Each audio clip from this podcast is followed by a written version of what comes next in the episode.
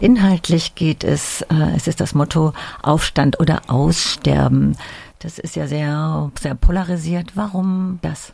Wir glauben, dass Probleme, die sich jetzt gerade abzeichnen in der natürlichen Umwelt, uns alle betreffen und wir müssen uns alle zusammensetzen und darüber reden, was das für uns bedeutet. Es kann nicht so weitergehen wie bisher und ja, dazu gehört, dass wir miteinander ins Gespräch kommen und dass es um wichtige Themen geht und dazu laden wir ein.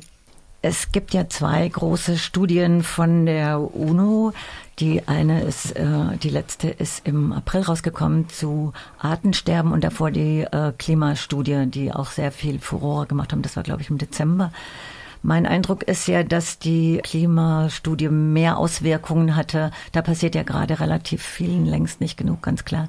Aber bei dem Artensterben, das waren ja auch skandalöse äh, Ergebnisse, die das gebracht hat. Das ist nicht so in der Öffentlichkeit. Wie seht ihr das? Ja, ich glaube, es wird schon ein bisschen besprochen, aber das Problem ist so ein bisschen, dass wir das noch nicht so sehr in politische Forderungen übersetzen können. Also wenn wir über Artensterben sprechen, also wir bei Extinction Rebellion und viele Wissenschaftler gehen davon aus, dass wir uns im sechsten Massenartensterben befinden. Das ähm, heißt sechstes Massen. Äh, ja, nochmal. Was bedeutet das?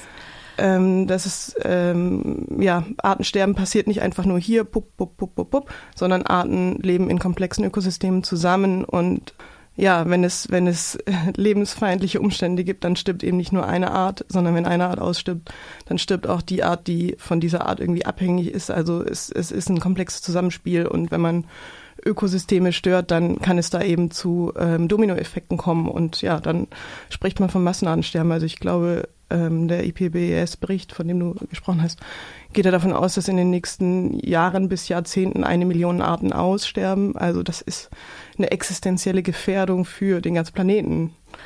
Ja, und was ähm, auch bei, aus diesem Bericht, da steht auch unter anderem, 23 Prozent der Landfläche des Planeten gelten als ökologisch runtergewirtschaftet, mhm. beziehungsweise nicht mehr nutzbar. Ja. Das heißt ja auch eine Armut-Thematik, oder? Na, da ist kein Leben mehr möglich. Also du hast da kein Leben mehr, das, das nennt man dann Todeszonen. Wenn, wenn du einfach äh, keine Insekten mehr hast und oder in den Ozeanen haben wir diese Bereiche, wo einfach keine Fische, kein Plankton, gar nichts mehr ist. Ähm, ja, das bedeutet nicht nur Armut, sondern im Prinzip keine Lebensgrundlage mehr für, für keine Art mehr und auch für keinen Menschen mehr. Jetzt heißt es öfters, äh, dass Artenschutz wichtiger als Klimaschutz ist oder auch manchmal umgekehrt. Es geht ja einfach zusammen, oder wie? Ja. Ihr, aber eure Gruppe oder eure Bewegung hat ja auch beides als Hauptthematiken. Ja. Wie seht ihr das Verhältnis? Naja, also man sollte es auf gar keinen Fall gegeneinander ausspielen. Ähm, es gehört zusammen. Viel davon oder eigentlich alles liegt menschlicher Übernutzung und da muss man natürlich auch so ehrlich sein, das ist eigentlich nicht der Mensch, der, der übernutzt, sondern der industrialisierte Mensch. Ja. Deswegen spricht man ja auch von der imperialen Lebensweise oder vom Kapitalozän, also die industrielle Produktionsweise und die industrielle Lebensweise sorgen dafür, dass sowohl über Flächen, Flächenversiegelung und, und Abholzung die Artenvielfalt verloren geht und zugleich basiert diese industrielle Lebensweise eben auch auf riesigen CO2-Emissionen, die wiederum für den Klimawandel verantwortlich sind. Also diese Themen hängen zusammen, sie begünstigen und befördern sich noch gegenseitig. Das heißt, Klima, die Klimakatastrophe macht natürlich auch das Artensterben schlimmer und zugleich äh, sorgt das Artensterben dafür, dass die Ökosysteme und auch unsere, unsere ja, so, sozialen Formen und sozialen äh, Lebensweisen äh, stärker bedroht sind, wenn die Ökosysteme anfälliger sind. Und auch äh, starke Fluchtbewegungen aus äh, vielen Ländern, vielen Kontinenten und ja, das greift ja auch alles ineinander. Ja. Jetzt hast du vorher gesagt, mit den Forderungen wäre das schwierig. Äh, was sind denn eure Forderungen oder die Forderungen von Extinction Rebellion? Also genau, in unseren Forderungen steckt momentan nur expliziter Klimawandel drin. Ähm, wir sind aber keine ausschließliche Klimabewegung. Wir denken das Artensterben eben immer mit. Aber um eine Form des gerechten und ja, langfristigen Miteinanders zu finden, müssen wir eben auch da weisend finden, nicht nur die CO2-Emissionen zu reduzieren, sondern auch dieses, dieses Artensterben und diesen Kollaps der Ökosysteme aufzuhalten. Das ist ganz, ganz wichtig.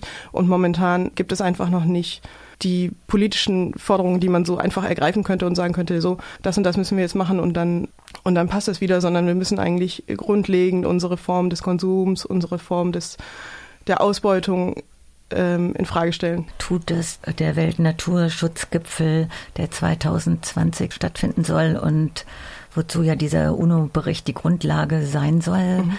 Stellt sich da was in Frage? Ist da irgendwas zu erhoffen?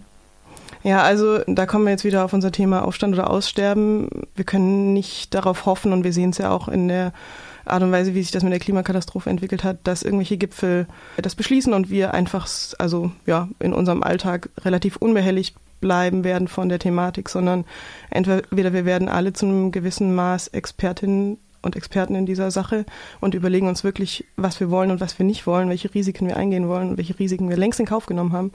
Ja, entweder wir befassen uns gesellschaftlich, gesamtgesellschaftlich damit oder ähm, es wird nichts passieren. Und die großen neuen Bewegungen, die es ja gerade gibt, arbeiten teilweise ja auch zusammen. Ihr auch, seid ihr auch, es ist ja auch zeitgleich eure äh, Veranstaltung hier in Freiburg ist ja zeitgleich auch mit den Klimaaktionen in Basel. Mhm. Habt ihr Verbindungen?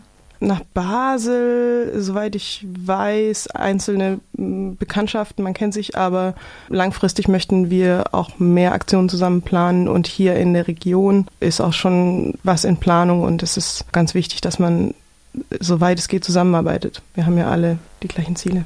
Kurz zu eurer Aktion, magst du da noch was sagen?